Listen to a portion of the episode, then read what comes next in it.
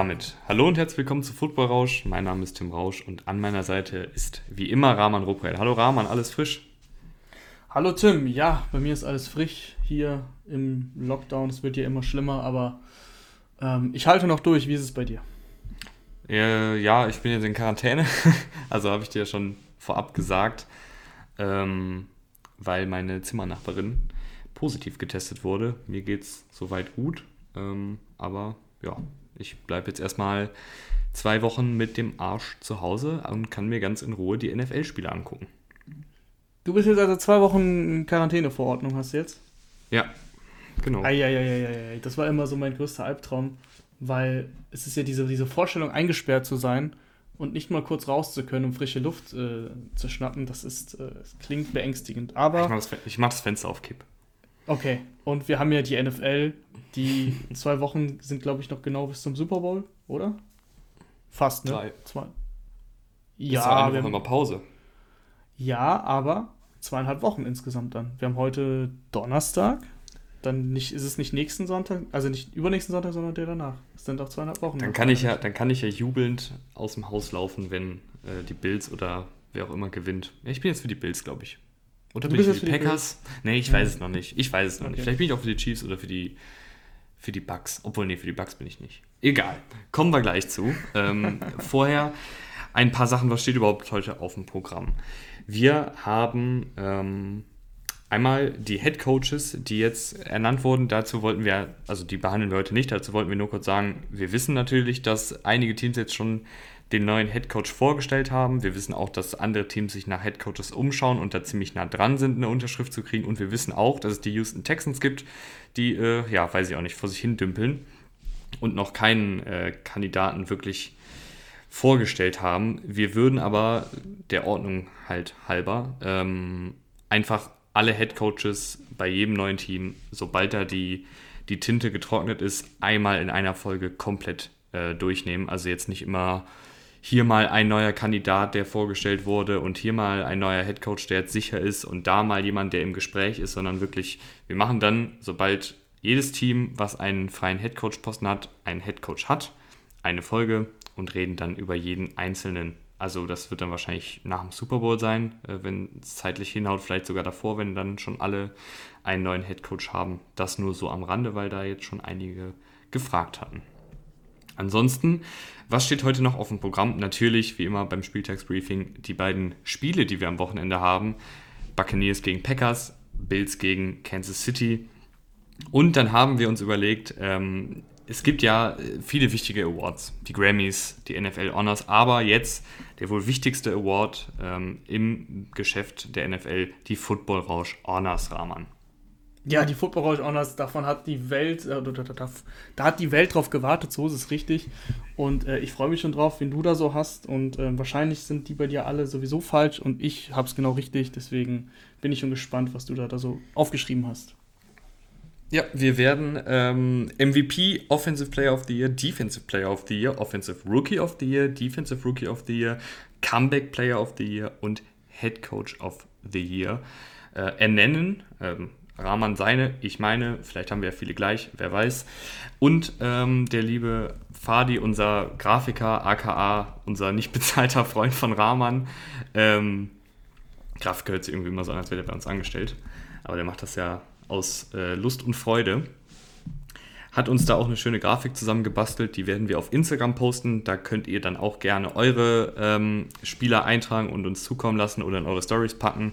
Ähm, und einfach, damit wir mal wissen, wer bei euch da auf dem Treppchen steht, ähm, wer bei euch die große Auszeichnung bekommen würde. Da sind wir sehr gespannt drauf. Generell, wie immer, gerne auf ähm, Instagram, Twitter und Spotify folgen und uns weiterempfehlen. Und jetzt, Rahman, fünf Minuten gequatscht fast. Äh, wir gehen rein, würde ich sagen, oder? Erste Partie, Tampa Bay Buccaneers gegen Green Bay Packers. Ähm, das erste Duell der beiden war ja ziemlich einseitig. Was, was erwartest du jetzt für eine Partie? Ja, es ist ein bisschen Zeit vergangen und die Packers sind momentan, wenn wir jetzt ein Power Ranking machen würden, bei mir klar auf der 1. Äh, dieses, dieses Spiel gegen die Rams war nochmal echt sehr eindrucksvoll. Gegen so eine, gegen so eine Top-Defense so souverän zu spielen, ähm, das, zeigt, das sagt für mich einiges aus. Und die Defense der, der Packers, die ist so Middle of the Pack, die ist Durchschnitt, die ist äh, weder sehr gut. War das jetzt ein extra Wortspiel? Äh, die Packers oh, Defense nee, ist Middle of, middle the, of pack. the Pack. Nee, das war nicht beabsichtigt und dann freut es mich umso mehr. Ähm, Genau, also das, die ist durchschnittlich, die haben ein paar gute, gute Puzzlestücke, aber da gibt es auch viele Spieler, die ja eben nicht so gut sind. Aber sie hält halt und sie macht äh, ab und zu den, den wichtigen Stop. So ein bisschen, so ein bisschen wie die Chiefs, finde ich. Auch wenn die Chiefs die besseren Einzelspieler haben, würde ich sagen. Aber trotzdem so, wenn du ein Big Play brauchst, dann sind sie meistens dann da. Und deswegen mache ich mir da keine großen Gedanken. Ich glaube, dass es, je nachdem, wie schnell die Packers so übers Feld kommen, könnte es ein Shootout werden. Was ich damit meine ist, die Packers gegen die Rams zum Beispiel, da haben sie sich sehr viel Zeit gelassen. Vor allem in der ersten Halbzeit dann mal einen 8-Minuten-Drive, einen 7-Minuten-Drive. Und dann logischerweise können nicht so viele Punkte fallen, wenn man sich so viel Zeit lässt. Aber wenn es da so halbwegs flott geht, dieses Mal, und das kann ich mir bei, den, bei der Defense der Bucks vorstellen, die ja äh, einfach wie immer, äh, das sagen wir jetzt auch zum hundertsten Mal hier, sehr aggressiv spielt und dann dadurch aber auch mal Big Plays zulässt, weil sie eben zu sehr auf den Pass in die Flat geiert und dann durch einen Double Move ähm, mal ausgetrickst werden kann. Das müssen wir dann abwarten. Da geht dann was und ich glaube, dass, ich glaube, dass auch Tom Brady mithalten wird, dass es da hin und her gehen kann, aber dass insgesamt die Packers die bessere Offense haben und konstanter sind vor allem. Tom Brady jetzt auch mit den, mit den Bucks in, in der ersten Halbzeit gegen die Saints, da haben sie geschwächelt, das muss man so sagen, ohne diesen Pick, der dann sofort zum Touchdown geführt hat aus drei Yards ähm, erzielen die Bucks da keinen einzigen Touch in der ersten Halbzeit, zwei Field Goals. Red Zone ist immer noch ein Problem, meiner Meinung nach. Ähm, deswegen müssen die Bucks aufpassen, dass sie nicht wieder in ihren lauflastigen, in, ihre, in ihr lauflastiges Spiel verfallen und von Anfang an den Lauf etablieren wollen in der ersten Halbzeit und so dann einfach ins Hintertreffen geraten, weil sie dann zur Halbzeit mit 17 zu 9, 17 zu 7 zurückliegen. Roman, ich habe ein paar Fragen. Ähm, du darfst, du darfst. Ich habe ein paar Fragen. Und zwar, wir bleiben mal kurz bei der Middle of the Pack Packers Defense. Ähm, da sind zwei Duelle für mich super, super entscheidend. Einmal Zedarius Smith, der Pass Rusher, gegen Christian Worth wahrscheinlich auf der rechten Seite. Christian Worth, Right Tackle, ähm, dieses Jahr bei über 1000 Snaps lediglich einen einzigen Sack zugelassen. Also wirklich ein super, super Right Tackle. Hat mir auch schon vor dem Draft richtig gut gefallen. Ich, ich war hart dafür, dass die Cardinals ihn in den Top 10 nehmen. Sie haben sich dann für Isaiah Simmons entschieden, aber ähm, ja, ist ja auch ein guter Spieler. Aber ich bin eben absoluter Christian Wolves-Fan, war mein zweithöchster Tackle in der Draft-Class.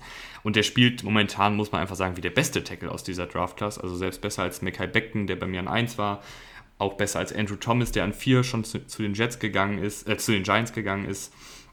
Äh, und auch besser als Frederick Wills bei den Browns. Also Tristan Wills wirklich eine super, super, super äh, Saison. Ist das für, für Darius Smith, der ja auch eher ja, viel, mit, viel mit Speed auch arbeitet, ein ernsthaftes Problem gegen Wolves? Oder sagst du, der ist so erfahren, der wird auf jeden Fall seinen Druck kreieren? Nee, also das wird definitiv ein Problem für die Packers natürlich werden sie gut beraten, wenn sie es wenn hinbekommen, irgendwie Druck zu kreieren, aber letzte Woche Cam Jordan und Cam Jordan ist für mich einer der, keine Ahnung, Top 5 auf jeden Fall, Pass-Rusher der Liga, vor allem sehr konstanter Pass-Rusher. Ähm, der ist nicht durchgekommen gegen Christian Wirfs. Also da ging fast gar nichts über diese Seite. Es gibt auch ein äh, Video, was ich mir bei Twitter angeguckt habe, da sind äh, ein paar ähm, Pass-Rush-Situationen hintereinander geklippt worden. Und ey, mein lieber Herr, Christian Wirfs sieht da richtig gut aus und lässt einem Spieler, einen gestandenen Superstar der NFL wie Cam Jordan keine Chance im Pass Rush. Und ähm, Darius Smith ist schlechter als, als Cam Jordan, das ist ja gar keine Frage. Deswegen, wenn, wenn Tristan Wirfs genauso spielt wie gegen die Saints, dann geht da relativ wenig. Und dann allgemein natürlich, wenn Tom Brady seine Zeit bekommt, dann der wird seine Punkte auflegen. Für mich ist, äh, ich weiß schon, was dein, andere, dein anderes Matchup ist, wahrscheinlich Jay Alexander. Das gegen, ist richtig. Äh, dann, lass mich jetzt die, dann lass mich jetzt wenigstens noch die Frage formulieren, bevor du da auch schon losgehst.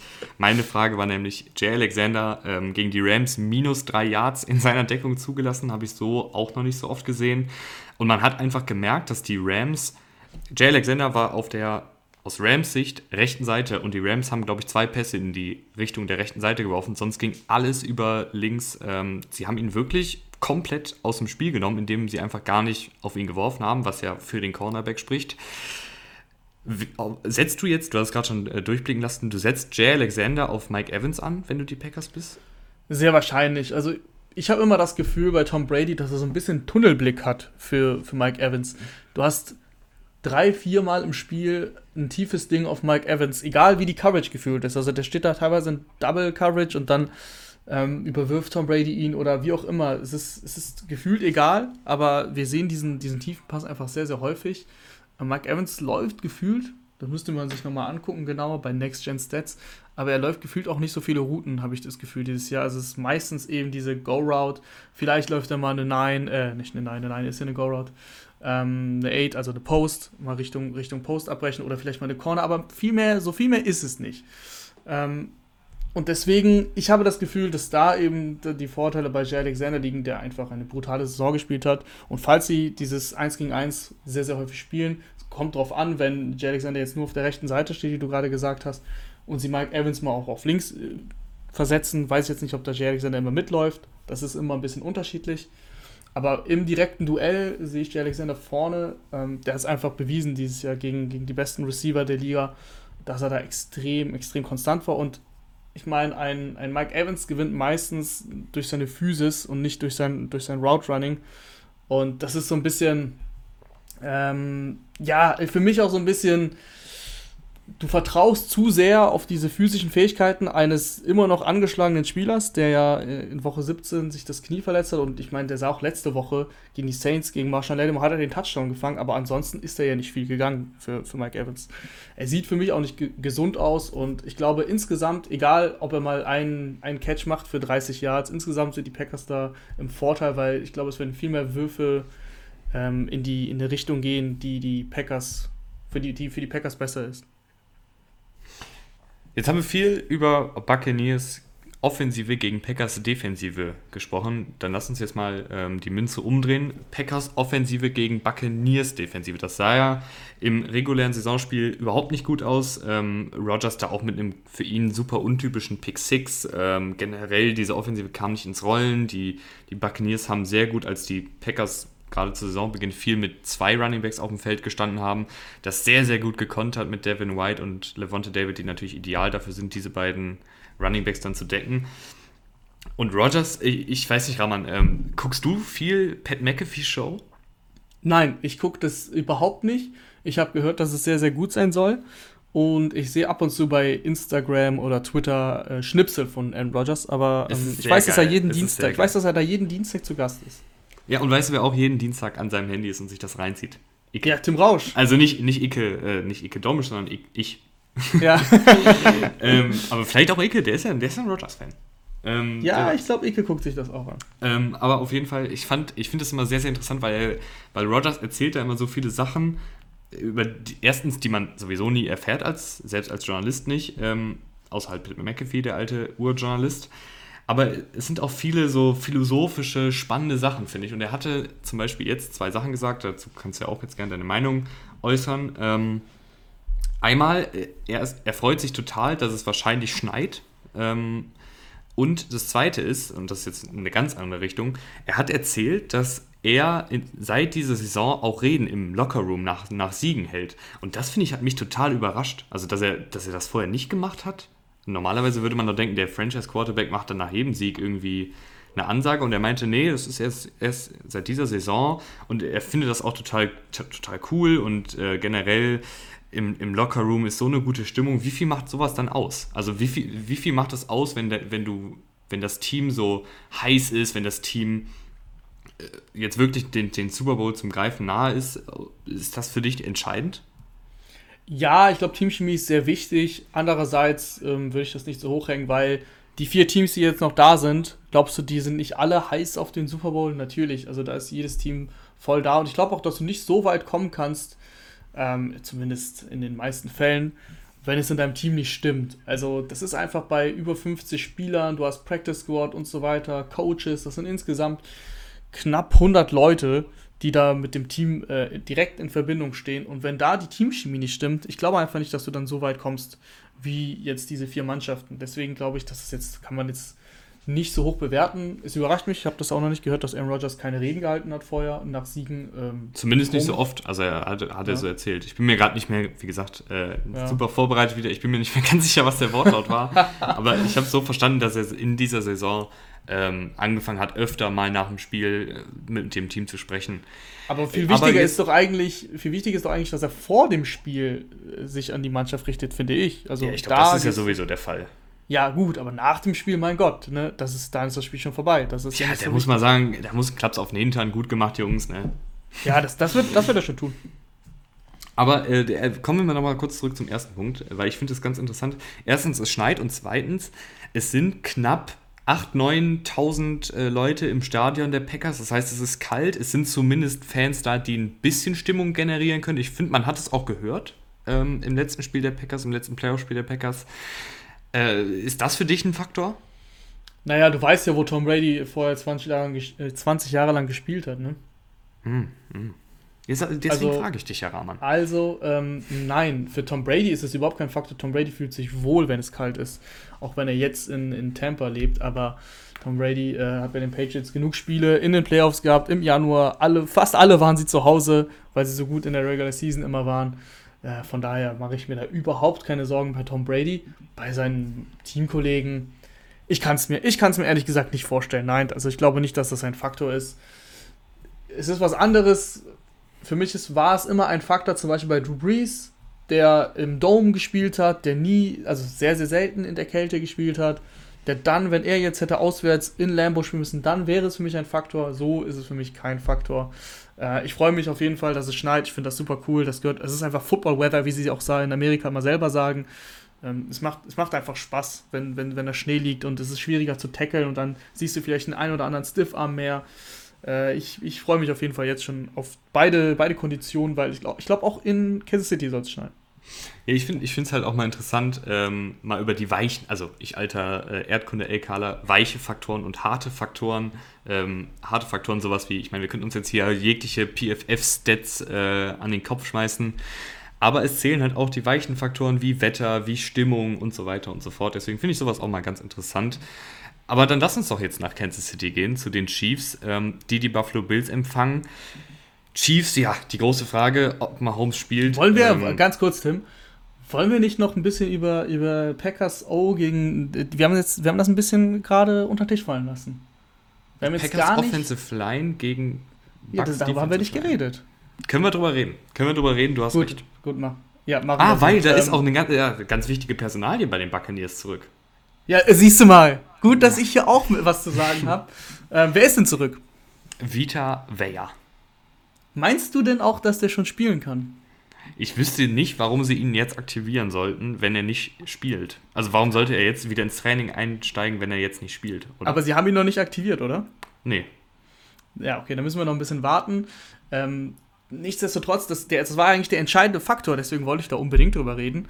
Ähm, im, im, ersten Spiel, da hat Aaron Rodgers einfach gegen den Druck der, der, äh, der Karte, jetzt wollte ich schon sagen, der Bucks, wenig machen können. Es war sehr, sehr viel Druck, da, der, auf den, der auf ihn zukam. Und jetzt fehlt ihm auch Bakhtiari dieses Mal. Jetzt gegen die, gegen die Rams, jetzt hätte man das auch erwarten können. Ach, wir haben noch gar nicht die, die Tipps abgegeben. Ich weiß nicht, warum ich so ja, schnell nach Du bist einfach ein bisschen, ich weiß nicht, vielleicht gefällt dir die Quarantäne so gut, dass du gerne lieber alleine sein möchtest. Äh, wie auch immer, ich habe es ich ja gemerkt und deswegen äh, möchte ich noch ein bisschen darüber reden, weil das ist für mich im Endeffekt sehr, sehr, sehr entscheidend, ob, ob die Buccaneers wieder Druck kreieren können weil eben im ersten Spiel dass das der entscheidende Faktor war und ich glaube auch, dass die Secondary der Bucks anders als andere äh, Verteidigungsreihen nochmal deutlich besser funktioniert. Also sowieso funktioniert jede Secondary besser, wenn Druck ausgeübt wird. Aber da ist es nochmal, glaube ich, ein höherer Faktor, weil sie eben so aggressiv spielen, weil sie dann ihr Spiel noch viel besser umsetzen können, ähm, wenn eben Druck kommt. Und das hast du eben gesehen im ersten Spiel, da gab es zwei Picks, vor allem ein Pick 6, bei genau sowas, was ich eben angesprochen hatte, dass die Bucks Defensive Backs halt eben ein bisschen so drauf geiern, auf diese kurzen Outpässe und äh, da bin ich gespannt eben, ob die Packers Offensive Line das diesmal hinkriegt und wie auch Lafleur sein Scheme vielleicht ein bisschen umstellt, noch schneller den Ball loswerden will bei Aaron Rodgers, wie er aufs Laufspiel setzt, weil, ja, wir wissen es alle, es hängt uns aus den Ohren, beste Laufverteidigung. Was glaubst du denn, wie die Bucks bzw. wie die Packers da jetzt gegen vorgehen wollen. Ja, ich sag mal, Vita Vea ist da auf jeden Fall echt ein entscheidender Faktor. Ähm, wenn er spielt, was momentan, ich habe auch, auch gerade nochmal nachgeschaut, noch nicht klar ist, ähm, wenn er zurückkommt, ist es ein großer Faktor. Sollte er wirklich fit sein? Ähm, das ist natürlich eine Frage, die wir nicht beantworten können. Aber wenn er fit ist, ist es für mich ein super entscheidender Faktor. Und gut, dass du äh, mich da gerade nochmal eingefangen hast, als ich schon mit einem Fuß in Kansas City war. Ähm, aber ansonsten, ich glaube, dass die, die Packers, die, die können schon den Ball laufen. Gerade in dem, in dem kalten Wetter, ähm, hinter einer O-Line, die auch trotz der, der Verletzung gut gespielt hat gegen die Rams. Ich glaube, das geht schon. Ich glaube auch, Aber vielleicht, äh, ich glaube, sie müssen auch gar nicht jetzt, die müssen jetzt ja nicht den Lauf etablieren mit, mit Rogers. Nein, natürlich nicht. Aber es, es hilft dir ja logisch, wenn du bei dritten und eins, dritten und zwei auch mal Aaron Jones den Ball geben kannst, ohne dass er sofort im Backfield getackelt wird. Das ist richtig, ja. Aber was ich noch sagen wollte mit Vita, wer, ich weiß gar nicht, ob das so der entscheidende Faktor ist. Vor allem, weil er eben, er wird nicht hundertprozentig fit sein. Ich komme, glaube ich, von, einem, von einer ähm, Verletzung am, am Sprunggelenk. Also, ich kann mir einfach nicht, kann mir einfach nicht vorstellen, dass er, er wurde aktiviert, es ist, sind die Playoffs, also, sind wir mal ehrlich, beziehungsweise er wurde zum Training wieder zurückgeholt. Sie wollen natürlich alles probieren, dass er zurückkommt, aber der wird einfach nicht bei 100% sein. Und ähm, Corey Lindsley hat äh, im letzten Spiel der Packers Center hat eigentlich gezeigt, dass er mit einem halbfitten gegen einen halbfitten Aaron Donald äh, in, in, Double Coverage, die wurde, er wurde ja häufig gedoppelt, Aaron Donald, ähm, da auch zurechtkommt. Und, und Lindsley gegen, gegen Vita Vea, da sehe ich schon die Vorteile bei, bei Lindsley, muss ich sagen. Zumindest wenn Vita Vea angeschlagen ist, was er ja wahrscheinlich sein wird. So, also, Rahmen, dann jetzt, genau, aber, ja. jetzt aber die, ähm, auf wen tippst du? Das ist eine spannende Frage. Das ist wirklich nicht einfach dieses Mal. Ich glaube schon, ich gehe ich geh mit den Packers, weil äh, ich eben sowieso gesagt habe, dass ich das für mich die Nummer 1 im Power Ranking gerade wären. Aber ich finde, das Ganze, die ganzen Mannschaften sind mittlerweile sehr nah beieinander. Es ist, ich würde sagen, auch wenn man jetzt so einen kleinen Schritt vorausfolgt Richtung Super Bowl und sich alle beliebigen Matchups vorstellt, ist es mit die ausge also das ausgeglichenste ähm, Quartett, was wir da haben. Es ist meistens ja so, dass man sagt, okay, man hat schon einen klaren Favoriten. Aber dieses Mal finde ich es einfach schwierig. Packers gegen Bucks würde ich trotzdem auf die Packers setzen, weil die Offense mir besser ge gefällt, das System, die Coaches mir besser gefallen bei den Packers. Und bei den Bucks, da vertraue ich immer noch nicht. Ähm, Bruce Arians, das zieht das T-Shirts auch durch. Äh, die, die wollen in der ersten Halbzeit immer irgendwie den Lauf etablieren und schießen sich, wenn sie nicht Glück haben, dass die andere Mannschaft noch schlechter ist, selbst in den Fuß damit. Ich gehe auch mit den Packers, weil ich vor der Wildcard, ähm, vor dem Beginn der Wildcard-Spiele Bills gegen Packers im Super Bowl hatte. Äh, also kannst jetzt auch schon mal überlegen, wen ich dann im nächsten Spiel nehme. Ja, aber, aber du hattest die im Super Bowl. Heißt das auch, dass du immer noch dran glaubst? Das ist ja die Frage. Ja, ich glaube dran. Ich glaube an Aaron Rodgers äh, mehr, als ich an Tom Brady glaube. Okay. Dann gehen wir mal nach Kansas City. Gehen wir nach Kansas City und da wollte ich eben ausholen, ist die große Frage, was passiert mit Mahomes? Ähm, Berichte auf dem Injury Report sagen, dass er mittrainiert und ich glaube auch, dass er dann letztendlich spielen wird, oder Rahman? Ey, gar keine Frage. Also wenn er, wenn er gestern trainiert hat, dann ähm, wird, es, wird das schon passen. Er hat direkt nach dem Spiel schon gesagt, dass alles gut ist. Ihm, ihm geht es soweit gut, er fühlt nichts. Natürlich muss er die ganz klassischen Prozesse eines äh, Concussion-Protokolls durchlaufen. Das ist Standard in der NFL. Ich weiß nicht, also wie du es siehst. Ich fand es schon sehr gut, dass die NFL mittlerweile so weit ist, dass du einen Lamar Jackson und einen Patrick Mahomes nicht mehr zurückbringst in so ein Spiel, wo man normalerweise früher gesagt hätte, äh, komm, das passt schon. Du, ihr seid unsere Gesichter der Liga, ihr könnt jetzt nicht raus. Das finde ich schon mal sehr gut. Andererseits bin ich immer noch nicht so weit zu glauben, dass selbst wenn Patrick Mahomes jetzt so ein bisschen noch äh, mit der Concussion zu kämpfen hätte, dass er da nicht eine Woche später spielen kann. Also ich weiß nicht, wie es dir da geht, aber Patrick Mahomes äh, fällt, fällt wegen einer Concussion eine Woche später ähm, aus. Es wäre natürlich die richtige Entscheidung, wenn es so wäre, aber ich kann es mir irgendwie nicht vorstellen bei der NFL. Ja, ich habe ich hab da ein bisschen zu was ähm, gelesen, beziehungsweise auch gehört äh, in, einem, in, einem, anderen Podcast. Es geht halt oft darum, dass du, du, du musst halt gewisse Tests absolvieren ähm, und dann muss auch ein unabhängiger Arzt mittlerweile entscheiden, ob du spielen kannst oder nicht. Ähm, dass dieser Arzt dann vielleicht auch aus Kansas City ist ähm, und äh, ein Chiefs-Fan ist, sei mal dahingestellt. Aber normalerweise vertraue ich da jetzt einfach auf den gesunden Menschenverstand und das nötige äh, Fingerspitzengefühl. um dann nicht das, die Gesundheit eines, eines Menschen zu gefährden letztendlich. Aber, Was ja auch vollkommen richtig wäre. äh, ja, wir, wir können, ich finde, wir können da gar nicht, gar nicht viel zu sagen, ja, wenn er spielt. Nicht so viel, nicht so viel, nicht, so viel Spek ja, nicht so viel Spekulatius. Also spekuliere ich. Ich, ich, ich nehme es zurück. Äh, wenn er gesund ist, wird er spielen. Ja. Und wenn er nicht gesund ist, sollte er nicht spielen, wird er aber wahrscheinlich trotzdem spielen. nee, nee, das habe ich eben gesagt, aber ähm, wir, wir spekulieren jetzt doch nicht und wir gehen mal ein bisschen zum Spiel ein. Also wir, wir gehen davon aus, dass er spielt, weil er hat mittrainiert. Alles deutet darauf hin, dass er die Concussion, die er hatte, ähm, gut überstanden hat, beziehungsweise noch übersteht, aber er wird halt, er wird halt bis Sonntag fit werden. Ist ja sowieso meistens so bei Concussions, dass du, ähm, dass die Spieler das in der, in der Woche schaffen. Es gibt natürlich ein paar Ausnahmen, aber insgesamt ist es meistens so. Hattest du schon mal eine Gehirnerschütterung? Weißt du, wie das ist? Ich, ich hatte noch keine. Ich hatte noch keine, nein. Also nicht, dass ich wüsste. Okay. Ich, ich bin dann, also ich bin selten beim Arzt, aber, aber ich hatte mal, ich hatte mal einen, einen Autounfall und da war ich beim Arzt, da wurde ich durchgecheckt. Ich hatte keine Concussion. Okay, ja gut. Ja, sonst hätte ich jetzt mal gefragt, wie das ist, aber ich hatte auch noch. Ja, es würde mich auch aber, interessieren. Aber äh, wir, haben ja, wir haben ja ein paar, äh, ein paar Follower, die sind Footballspieler und wenn ihr mal eine Concussion habt, dann könnt ihr uns gerne mal eure Story dazu schreiben. Würde mich wirklich mal interessieren. Definitiv. Da also. wollen wir mal ein bisschen über Spiel reden. ja, wenn man so viel Zeit hat, dann, dann fängt man so an, über andere Sachen noch zu quatschen. Aber ja, äh, Chiefs gegen Bills jetzt, lieber Rahman. Also, das, auch das Duell gab es ja schon in, in dieser Saison. Ich glaube, es war Woche 6. Ähm, da haben die Chiefs bei den Buffalo Bills gespielt. Es war tatsächlich relativ low-scoring, wenn ich mich richtig erinnere. Und ähm, die Bills hatten dann einen ziemlich klaren Ansatz, wie sie gespielt haben sie wollten, dass die Chiefs den Lauf etablieren, tatsächlich, ja. Weil sie haben die ganze Zeit mit zwei Safeties gespielt, die wirklich dann noch tief standen, wollten auf Teufel komm raus Tyreek Hill rausnehmen und äh, Travis Kelsey natürlich auch. Und das haben die Chiefs dafür genutzt, dass sie, glaube ich, ihr bestes Spiel hatten im, im Laufspiel. Also Kleider Dozilär weit über 100 Yards gelaufen. Ähm, und es hat halt auch die ganze Zeit funktioniert, weil das war, denen war das egal. Wenn Clyde Dozilär laufen kann, dann soll er laufen, aber wir werden halt nicht von Mahomes geschlagen. Das war so die Taktik dahinter. Ist im Endeffekt nicht aufgegangen. Die Chiefs haben, haben gewonnen. aber es ist trotzdem, glaube ich, der, der, richtige, der richtige Weg. Du hast jetzt in dem Spiel maximal einen angeschlagenen Kleider Dozilär. Der hat ja letzte Woche schon nicht gespielt.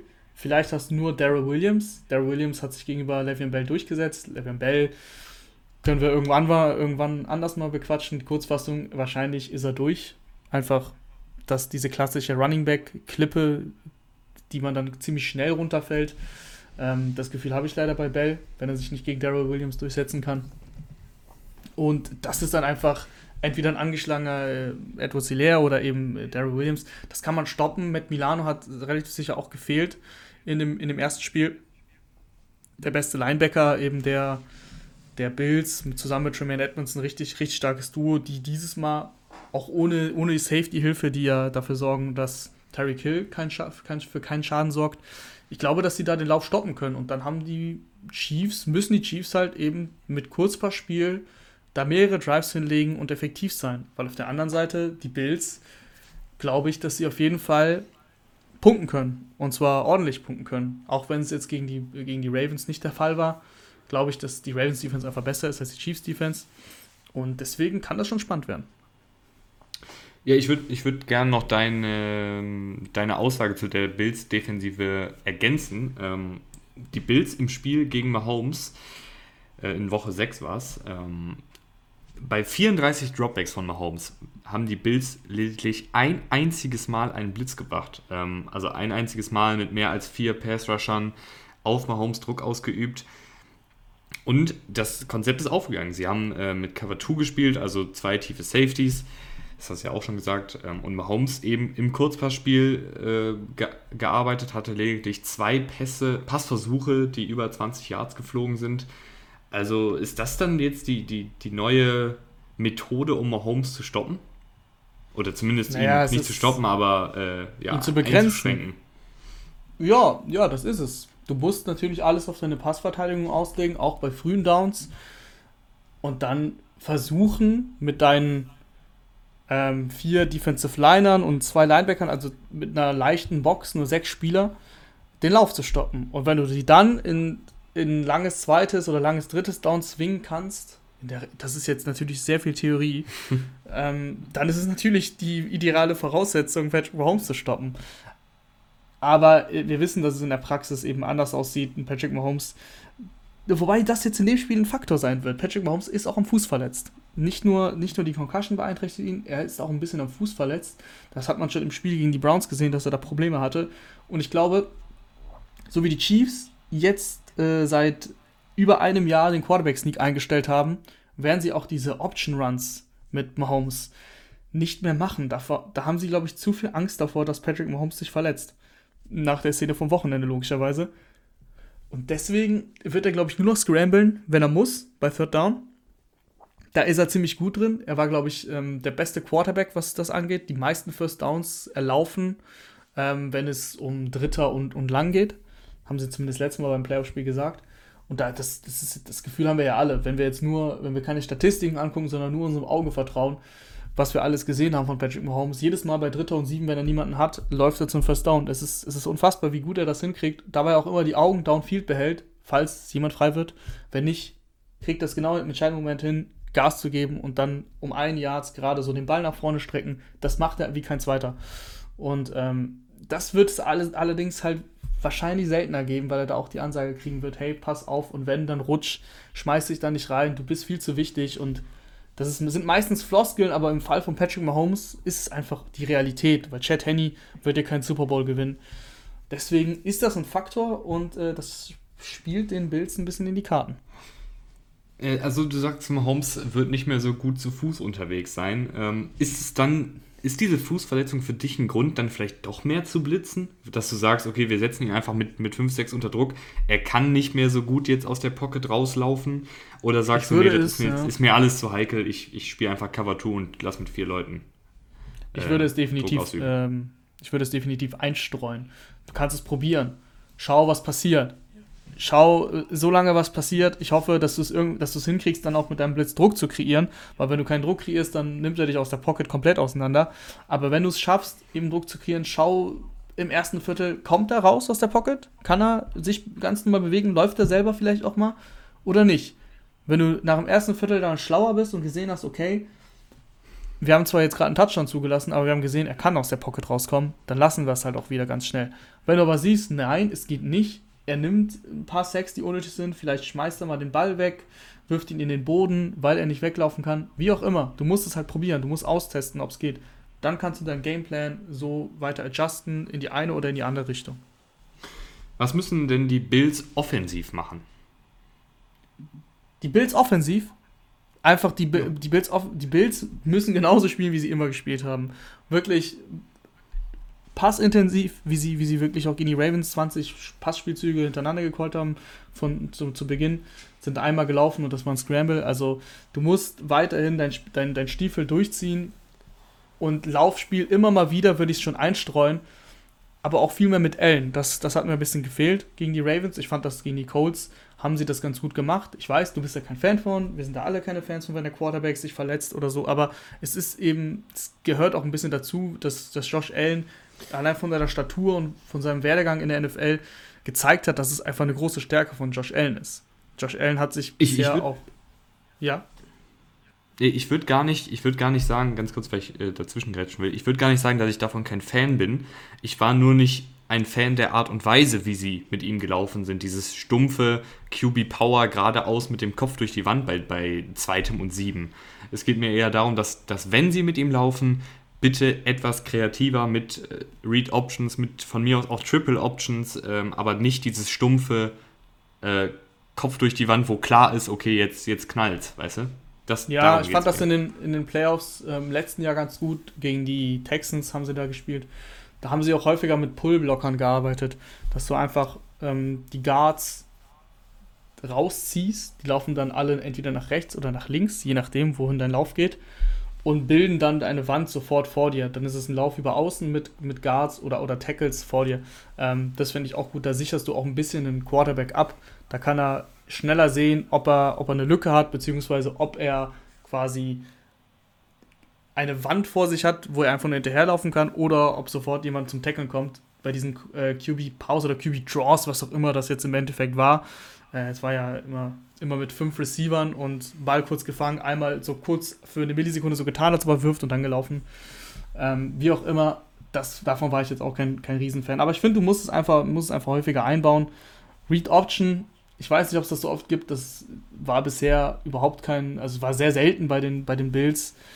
Ähm, sie arbeiten da viel mit äh, äh Run-Pass-Options, ähm, viel mit Play-Action. Klar kann, mal, kann ähm, Josh Allen aus so einer Situation auch mal ausbrechen. Ich weiß aber nicht, ob sie das, sie das so oft machen werden, da bin ich mir unsicher. Wie auch immer, du musst Josh Allen einfach im Laufspiel einsetzen und ansonsten alle, alle das ganze Feld breit machen. Du hast so gute Receiver, du hast vier gute Receiver, du hast Singletary, den du auch im Passspiel einsetzen kannst, du hast Dawson Knox, der mir echt gut gefällt in den letzten Wochen, guter, guter junger Tight End. Schmeißt den Ball links, rechts, überall hin, setzt John Brown ein bisschen wieder downfield ein. Das hat mir gefehlt jetzt gegen die, gegen die Ravens. Da ist er gefühlt nur kurze Routen gelaufen, war so die Checkdown-Option, wo ich mir gedacht habe, hä, Moment mal, macht das nicht normalerweise Beasley? Hat Brown gemacht dieses Mal, okay, ist aber irgendwie nicht, da verschwendest du ein bisschen was. Also schick Brown downfield, mit Dix kannst du überall arbeiten, ob mal downfield in der Mitte des Feldes, aber würde ich ihn am liebsten viel häufiger sehen.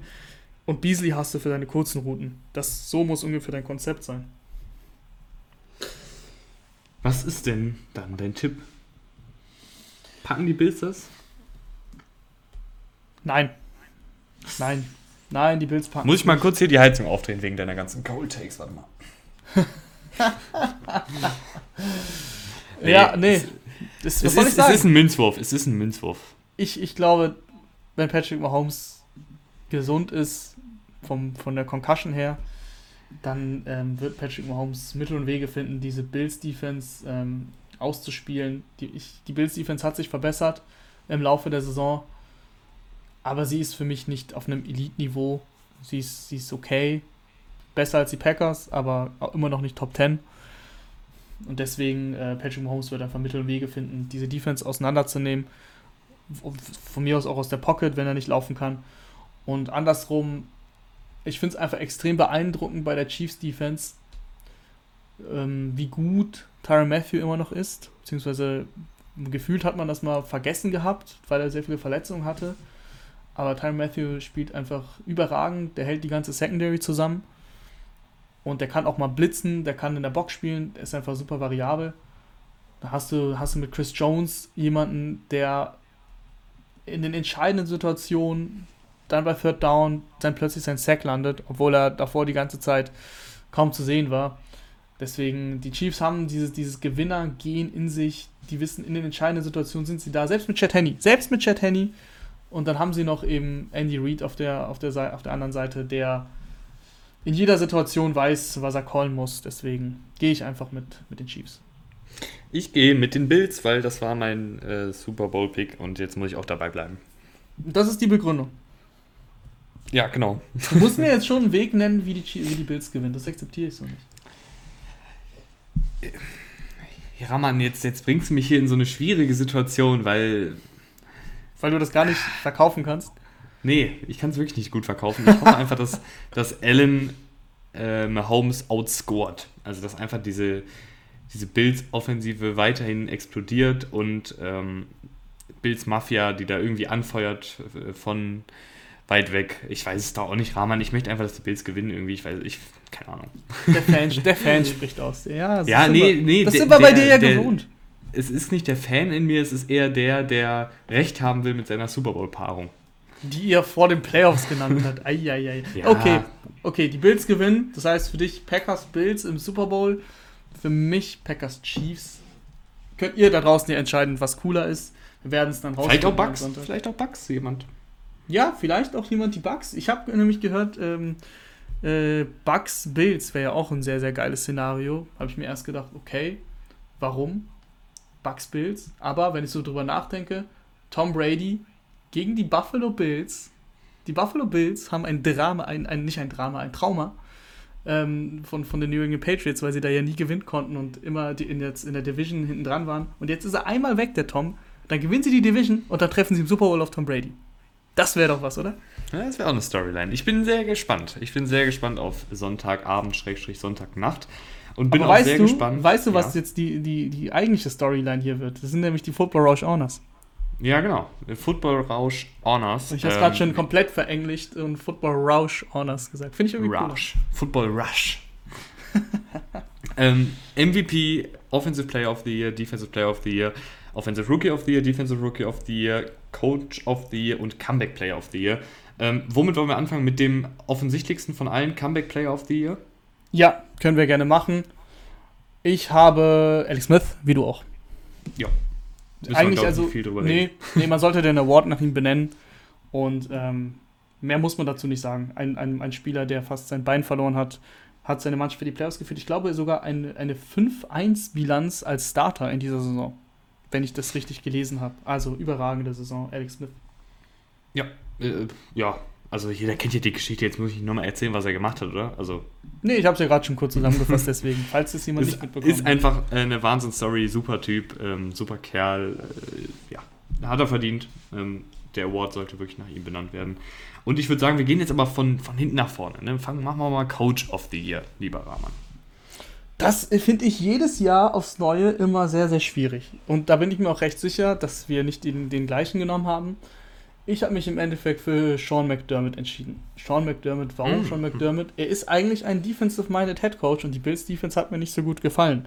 Trotzdem finde ich, dass ist Sean McDermott ist ein super Beispiel dafür, dass du auch einen Defensivcoach als Headcoach haben kannst und dass es in der heutigen NFL immer noch funktionieren kann. Sagen ja viele, nein, du musst einen Offensivguru haben und das funktioniert nicht und die sind alle oldschool und so weiter und so fort. Nein, Sean McDermott hat gezeigt, dass er nicht oldschool ist. Sean McDermott hat Brian Dable seine Offense anvertraut und hat ihn einfach machen lassen. In den entscheidenden Situationen bin ich mir recht sicher, hat Sean McDermott auch ziemlich viel zu sagen. Und dieses, dieses Prinzip dieser sehr Pass-Heavy Offense, das ist ja wirklich unfassbar, wie viel diese Mannschaft passt, aber auch dann zum Laufspiel greift, wenn sie sehen, okay, die, die Schwäche des Gegners ist eben die, die Run-Defense. Das begeistert mich und deswegen nehme ich Sean McDermott, weil das ein sehr, sehr gutes Vorbild ist für jeden Defensivcoach. So kann man als Headcoach defensiv orientiert immer noch eine sehr, sehr starke Offense auch aufs Feld führen. Ja, ähm, ich finde es auch immer sehr, sehr interessant, wer Coach of the Year wird. Normalerweise würde man ja sagen, der erfolgreichste. Nee, aber in der NFL ist es meistens der, der das Team am, am heftigsten rumgedreht hat, sage ich mal so ganz auf eingedeutscht. Das ähm, kann alles Mögliche sein. Letztes Jahr war es zum Beispiel John Harbour, da war es dann das erfolgreichste in der Regular Season.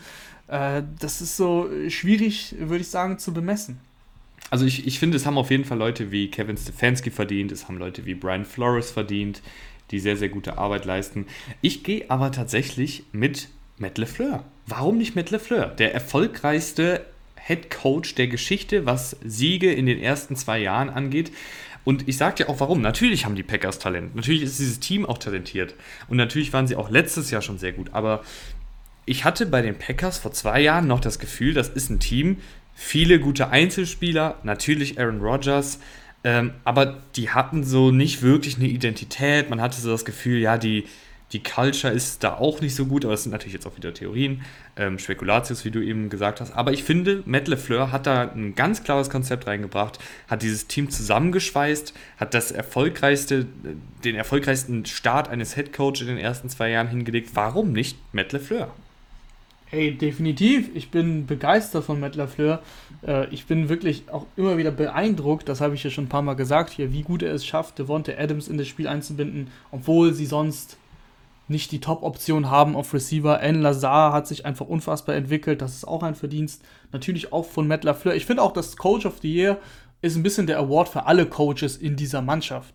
Ich weiß nicht, wie du das siehst, aber natürlich ist das auch ein bisschen der Award dann vom Wide Receiver Coach und vom, vom Tight Ends Coach und vom, also das ist halt der, der Coach of the Year, der ähm, repräsentiert seine Mannschaft beziehungsweise seine Coaches auch und ich habe eben auch Brian Dable genannt. Das ist auch ein Grund dafür, dass ich Sean McDermott nehme. Also deswegen finde ich, ist es so ein bisschen so, steht der für alle und die Packers haben rundum ein sehr, sehr gutes Konstrukt. Selbst ähm, Mike Pettin, der Defensive Coordinator, wurde sehr oft kritisiert, äh, vor allem am Anfang der Saison, finde ich, hat sich auch verbessert, hat auch die richtigen Adjustments getroffen, hat sein Passwash wieder ein bisschen in Gang bekommen und deswegen durchaus äh, Lafleur. Warum denn nicht? Klar. Warum nicht? Ähm, ich denke aber tatsächlich, dass es am Ende Stefanski wird, was ja auch völlig okay ist. Ja, guck mal, du denkst, es wird Stefanski, sagst aber LeFleur und ich sage McDermott. Da sieht man mal wieder, was ich am Anfang gesagt habe. Coach of the Year ist immer sehr schön zu beobachten, weil es sehr unklar ist, wer es wird. Es gibt sehr viele Kandidaten. Für mich ist übrigens Brian Flores keiner mehr. Ähm, das war die Quarterback-Situation, ist für mich ganz entscheidend dafür, dass er im Endeffekt kein Kandidat dafür ist und du hast es mhm. halt auch nicht in die Playoffs geschafft. Mhm. Aber was, glaube ich, eine ziemlich klare Nummer ist, ist Defensive Rookie of the Year. Also Spieler, die in diesem Jahr in die, beziehungsweise letztes Jahr, wir haben ja 2021, ähm, in die NFL gekommen sind. Und das ist, glaube ich, relativ simpel, oder lieber Rahman?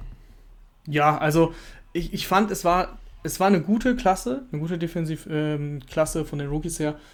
Aber es war jetzt keine überaus also wie soll man das formulieren, die sofort durchgestartet sind. Davon gab es jetzt nicht so viele Spieler, die einfach, wo du sagst, okay, das ist super schwierig, dann Spieler zu finden. Und dann gehe ich mit der einfachen Wahl, äh, Nummer 2 Pick auch sowieso gewesen, Chase Young, der wirklich eine sehr gute Saison gespielt hat. Am Anfang der Saison, glaube ich, noch nicht so krass eingesetzt wurde, hatte auch eine Verletzung mal, aber vor allem am Ende, zum Ende der Saison, ähm, hat er seine Dominanz bei ein paar Spielen echt extrem gezeigt. Ich wüsste auch ehrlich gesagt niemanden, den ich über ihn jetzt stellen könnte. Also Chase Young hätte theoretisch in, meinem, in meiner Vorstellung auch eine noch bessere Saison spielen können, aber es hat auf jeden Fall niemand eine bessere Saison als Chase Young gespielt. Ja, 40 Pressures, äh, die meisten eines Rookie Pass Rushers, dazu 6 Sacks, das sind auch die meisten. Ähm, ja, also muss man mitgehen, gehe ich auch mit. Würde aber gerne noch ein, zwei Spieler nennen, die mir gut gefallen haben. Äh, allen voran Antoine Winfield. Äh, und da hebe ich jetzt hier meine, meine Flagge, weil den hatte ich vor, vor der Saison schon als den Breakout-Guy, äh, ein Zweitrunden-Pick, der mir super, super gut gefallen hat. Ähm, hat auch eine echt gute Saison gespielt, ist ja immer noch bei den Buccaneers aktiv. Letzte Woche auch ein Forced Fumble in den Playoffs, also wirklich gefällt mir richtig gut. Und auch ein anderer Safety, Jeremy Chin, der alte Carolina Panther. Ähm, da fehlt mir einfach noch ein bisschen die Konstanz in der Pass-Coverage und es gab ein bisschen zu viele verpasste Tackles, aber trotzdem, der ist ein Typ, der, der fliegt übers komplette Spielfeld ähm, und hat sehr, sehr viele Big Plays für die Panthers gemacht. Ja, definitiv. Ähm, die beiden Spieler sind für mich auch weit oben in dieser Liste. Isaiah Simmons ist irgendwann aufgetaut, so ab Woche 8, 9 ungefähr. Aber ähm, die erste Saisonhälfte wurde er gefühlt nicht mehr eingesetzt, richtig. Und deswegen in dieser, in dieser Wahl äh, spielt er da keine Rolle. Und Willie Gay war ganz gut. Aber auch nicht so gut. Auch der war wieder einer von meinen, meinen Kandidaten, aber das ist jetzt egal. Ähm, Offensive Rookie of the Year ist, glaube ich, sehr, sehr, sehr schwierig. Sehr schwierig, für mich irgendwie nicht. Also, in, er wird es nicht werden, das sage ich jetzt schon. Ich habe Justin Jefferson. Er wird es nicht werden, weil es wahrscheinlich, sehr wahrscheinlich Justin Herbert wird, weil es auch irgendwo, auch da haben die Quarterbacks einfach einen Vorteil. Aber Justin Jefferson für mich einfach die konstanteste Saison gespielt überragende Stats. Also das sind jetzt schon, schon eigentlich All-Pro-Stats. Äh, 88 Catches, 1400 Yards, 7 Touchdowns. Auch, ich meine, in der Offense, die Run First ist, das muss man sich immer vor Augen führen. Das finde ich so extrem beeindruckend, dass du da deine Stats auflegst und zwar Bombenstats. Also wirklich richtig, richtig, richtig gut. Hat er, hat er, ich weiß gar nicht, muss, müsste ich mal nachschauen, ob er, wie viele Drops er hat, das habe ich jetzt hier gerade nicht auf aber gefühlt auch kaum Drops. Also, das ist echt sehr, sehr beeindruckend, was er gespielt hat. Ich hatte immer so die Sorge mit Justin Jefferson, weil er im College nur in der Slot agiert hat. Wie Vier Drops. Vier Drops, ja. Vier Drops ist, ist okay. Ist jetzt nicht, nicht super gut, aber es ist jetzt auch nicht super schlecht. Ähm, auf jeden Fall, was ich sagen wollte, in der Offense mit, mit, mit Thielen, der auch sehr, sehr gut gespielt hat, der auch die neue Rolle angenommen hat. Das war, war vor der Saison waren da echt ein paar Fragezeichen für mich. Und die, ähm, ja, waren alle zu Unrecht, wie ich jetzt sehe. Justin Jefferson hat überragend gespielt, sehr konstant. Ich glaube, die ersten zwei Wochen, genau, ersten zwei Wochen, da war es noch nicht so gut, aber dann hat er sein Breakout-Game gegen Tennessee, 175 Receiving Yards und seitdem brutal, brutal. Ähm, ja, kann ich verstehen. Ich wäre auch voll okay damit, wenn das gewinnt. Ähm, am liebsten würde ich es eigentlich tatsächlich äh, Tristan Wirfs geben, äh, weil er einfach auf so einem unfassbar hohen Niveau spielt äh, in seinem ersten Jahr. Aber wir wissen alle, O-Liner werden es sowieso nicht. Ähm, hey, Moment, aber das ist ja gerade dein, deiner Award. Ja, aber ich, ich gehe tatsächlich mit, mit Justin Herbert und das ist ja irgendwie eine Geschichte. Vor dem, vor dem, ich war gar kein Justin Herbert-Fan. Du warst der Draft, größte Hater. Ja, ich wirklich jetzt. Aber jetzt ist es, ist es fast schon eine Liebe. Man, man kann ja auch falsch liegen, äh, ist ja gar kein Thema. Ähm, Stehe ich auch zu, dass ich kein Justin Herbert-Believer war. Also ich habe das, das physische Upside natürlich gesehen, aber ich, ich war mir einfach nicht sicher, dass er Defensiven so gut lesen kann, wie er es dann jetzt in der NFL gemacht hat. Dass er so konstant spielt, auch gegen den Druck super ist. Also wirklich eine, eine absolut Wahnsinnssaison. Und dann, das ist für mich das Krasse an dieser Saison, hinter einer wackeligen Offensive Line mit natürlich Keenan Allen und Mike Williams, die gut sind, aber auch ab und an mal angeschlagen waren. Er hat viel auf Jalen Guyton geworfen ähm, und ich weiß gar nicht mehr, wer der andere da war, den, auf den er Tyron Johnson. geworfen Tyron Johnson, genau. Ähm, und dann mit einem Playcaller, der super konservativ ist. Also eine ganze Menge. Das, und dann auch noch mit einer Defensive, die nicht gut war und mit einem Team, was nicht gut war. Und trotzdem hat er 31 Touchdowns, 10 Interceptions ähm, aufgelegt, viel als Läufer gemacht. Also wirklich sehr, sehr, sehr, sehr beeindruckende Saison. Hut ab, Justin Herbert, mein Offensive Rookie of the Year. So, was Hätte haben wir gedacht, noch? dass ich das vor, vor sechs, sieben Monaten sagen werde. nee, das, das, hätte ich, das hätte ich wirklich auch nicht gedacht. Ich hätte auch nicht gedacht, dass er im Endeffekt das Ding gewinnt, weil das wird wahrscheinlich so passieren. Aber äh, wer sind schon wir? Was wissen schon wir? Ähm, wer ist denn dein Offensive Player? Tatsächlich, ich kann, ich kann ganz kurz sagen, ähm, ich habe durch Justin Herbert, äh, ich habe ein bisschen schon angefangen, mir die College Quarterbacks anzugucken. Und ich habe jetzt durch Justin Herbert, durch diese absolut steile Entwicklung, weil beide Statements sind ja wahr. Er war am College nicht äh, NFL-ready in meinen Augen und auch in vielen Augen der wirklichen Experten nicht NFL-ready und war wackelig in der Pocket und hat nicht immer die besten Entscheidungen getroffen und hat offene Fenster überworfen und war sehr limitiert im Play-Calling. Aber trotzdem hat er eben dieses, dieses, diese krassen athletischen Fähigkeiten. Die Wurfkraft war ja da, die Athletik war da. Und ich finde, durch Justin Herbert hat sich jetzt nochmal mein Blick auf Quarterbacks und auch durch die krasse Entwicklung von Josh Allen hat sich mein Blick auf, auf Quarterback-Prospects nochmal verändert. Und ich nehme jetzt, würde jetzt, glaube ich, im kommenden Draft eher jemanden nehmen, der physische Fähigkeiten hat, anstatt jemanden, der in Anführungsstrichen smart ist. Weißt du, was ich meine? Also das ist wirklich was, wo ich sagen würde, das kann man anscheinend in der modernen NFL durch gutes Coaching, ähm, kann man da mehr rausholen. Ja. Das ist nur eine Theorie, können wir nochmal während des Drafts drüber reden, wollte ich nur gerade noch loswerden. ja, ist eine Philosophiefrage. Trotzdem warte ich auf deinen Offensive Player of the Year. Offensive Player of the Year fangen wir an, okay. Offensive Player of the Year waren, finde ich, ein paar Kandidaten. Du kannst einen Derrick Henry nehmen, du kannst ähm, einen Devonta Adams nehmen, du kannst einen Travis Kelce nehmen, du kannst auch einen der Quarterbacks nehmen. Ich bin mal gespannt, wen du nimmst. Ich habe mich letztendlich für Devonta Adams entschieden, weil er einfach in meinen Augen der der, wie der, der verlässlichste, die, die, der beste Freund des Quarterbacks in dieser Saison war. Die, die für mich verlässlichste Anspielstation. Natürlich gibt es auch ein Argument für Travis Kelsey, will ich gar nicht äh, verneinen, aber für mich einfach Devonta Adams als Receiver, keinen einzigen Drop in dieser Saison, immer zur Stelle bei, bei Third Down, obwohl es eben klar war, dass, dass er angespielt wird. Ähm, super, super intelligenter Spieler, was das Verständnis von Rauten, äh, von Rauten, sage ich schon, von Routen äh, angeht. Ich bin, ich bin beeindruckt, was, was Devonta Adams dieses Jahr gemacht hat. Und auch, äh, was ich auch sehr, sehr gut finde, für mich war er lange Zeit eher noch ein Possession-Guy, also niemand, der jetzt unfassbar viel nach dem Catch kreiert und auch da hat er eine richtige Schippe draufgelegt. 584 äh, seiner 1374 Yards nach dem Catch kreiert er hat auch angefangen, mehr von diesen Jump Balls, von diesen 50-50 Balls äh, zu gewinnen. Also wirklich absolut wahnsinnige Saison. Mein Offensive Player of the Year, Devontae Adams. Weißt du, wie viele Yards nach dem Catch mein Offensive Player of the Year kreiert hat? 590. Das sind, glaube ich, sechs ah. mehr als Devontae Adams. Sechs mehr, ja. Sechs mehr. Ähm, und das ist Travis Kelsey. Weil okay. Travis Kelsey als Tight End finde ich diese, diese Statistik noch viel beeindruckender mit den Yards after the Catch, also was er quasi selber kreiert. Das ist für mich ein Phänomen, Travis Kelsey, seit Jahren, was, der, was er abzieht, wie gut er einfach ist als Receiver und diese Harmonie, die er mittlerweile mit Mahomes hat, die ist auch extrem, extrem ja, beeindruckend einfach, weil wenn ein Play auseinanderbricht bei den Chiefs, dann scrambled Mahomes irgendwo hin und Travis Kelsey ist eigentlich schon auf der anderen Seite, aber Travis Kelsey hat Augen dafür, was sein Quarterback macht, dreht sich um, läuft in die Richtung, wo er hinlaufen muss, gibt seinem Quarterback eine Chance und wie oft haben wir das gesehen in einem sogenannten Scramble Drill, dass Travis Kelsey dann den Ball gefangen hat. Und das als Tight End, wo du erstmal ein bisschen unbeweglicher bist, logischerweise als ein Receiver, finde ich das einfach extrem, extrem stark. Die Konstanz, die er, die er an den Tag legt. Also er hat die beste Saison eines Tight Ends jemals bisher ähm, aufgestellt mit 1416 Yards, hat 11 Touchdowns. Es ist einfach auch ähm, kein, kein Spiel. Ein Spiel hat er über 150 Yards, sonst ist es aber sehr konstant. Also, weißt du, 98, 68, 136, 80, 130, 100. Also, er hat, glaube ich, hier ein, ein Spiel gehabt. Ein einziges Spiel gehabt mit unter 50 Yards. Das waren 31 Yards gegen Denver. Das war's. Ansonsten einfach super konstant. Nicht verletzt. Devonta Adams hat zum Beispiel zwei Spiele verletzt, verpasst. Ich weiß, da gibt es Leute, die sagen, da kann er doch nichts für. Das hat doch nichts mit der Bewertung zu tun.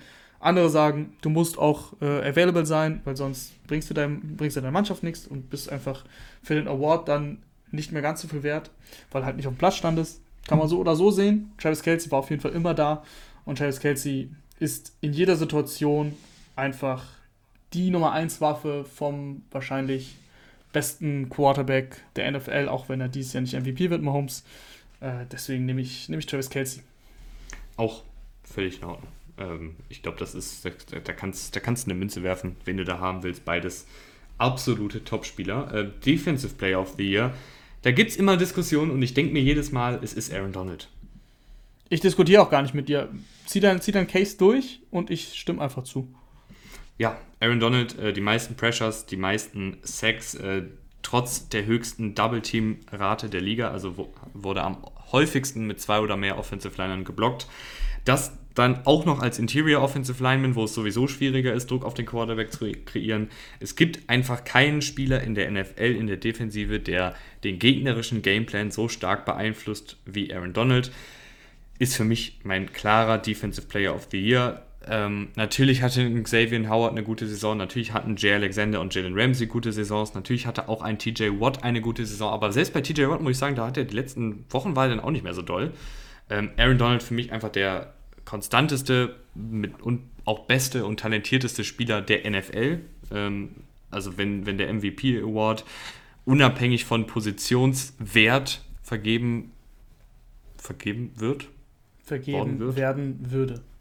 Vergeben werden würde. Danke, Rahman. Ähm, dann wäre es auch für mich Aaron Donald. Aber so ist es halt in Anführungsstrichen nur mein Defensive Player of the Year. Ja, Aaron Donald, ich habe auch kurz überlegt, ich hatte vor, dass noch TJ Watt, TJ Watt hat eine sehr, sehr gute Saison gespielt. Aber Aaron Donald hat einfach einen krassen Einfluss auf die Rams Defense allgemein. Er macht alle um sich herum besser.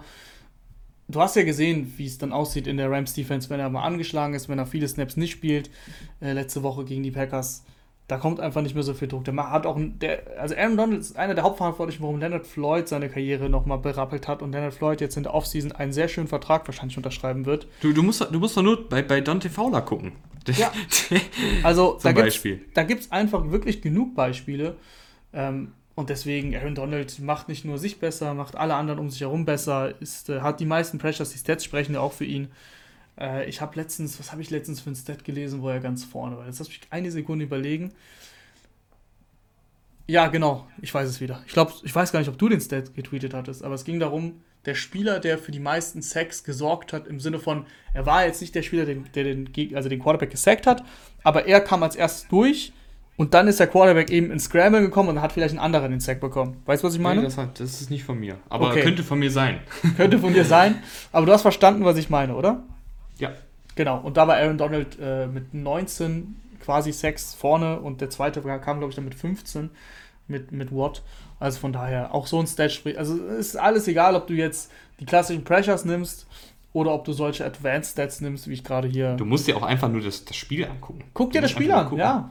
Was er für, für einen Einfluss hat. Schieb die Stats beiseite, guck dir das Spiel an und achte mal nur auf Aaron Donald, was sowieso, also das ist jetzt kein Geheimnis, das habt ihr bestimmt alle schon gemacht, dann stimmt ihr uns auch zu. Aaron Donald, ganz klar.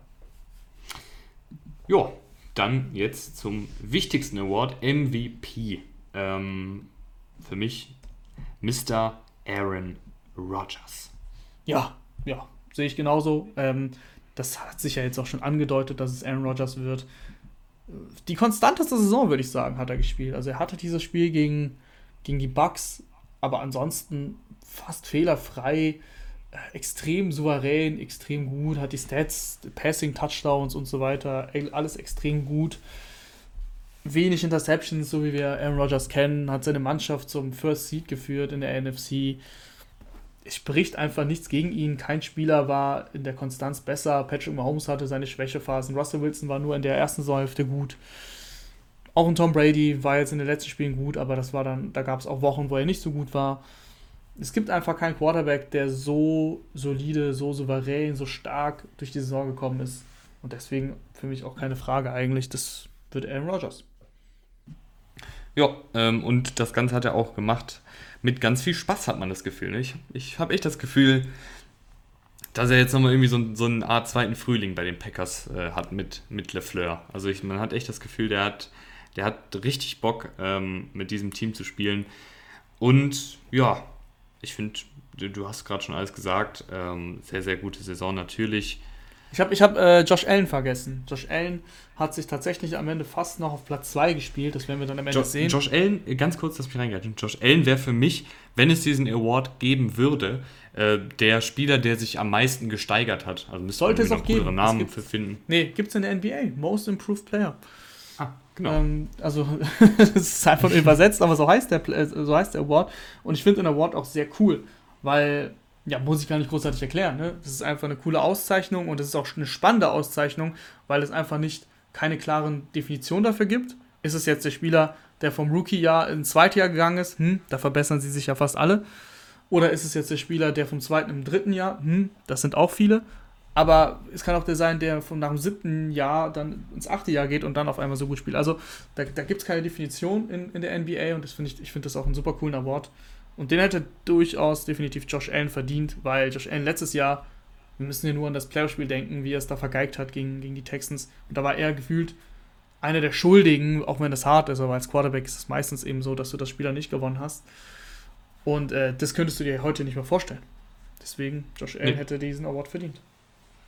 Dann äh, führen wir den jetzt so halb auch noch ein. Also Josh Allen wäre unser Most Improved Player und damit ist es dann für heute auch mal gut. Ähm, wie gesagt, ihr könnt uns gerne auf Instagram eure äh, Awards zukommen lassen, füllt es dann einfach aus. Ihr könnt wahrscheinlich einfach einen Screenshot machen ähm, und dann da den Namen reinkritzeln, wie auch immer.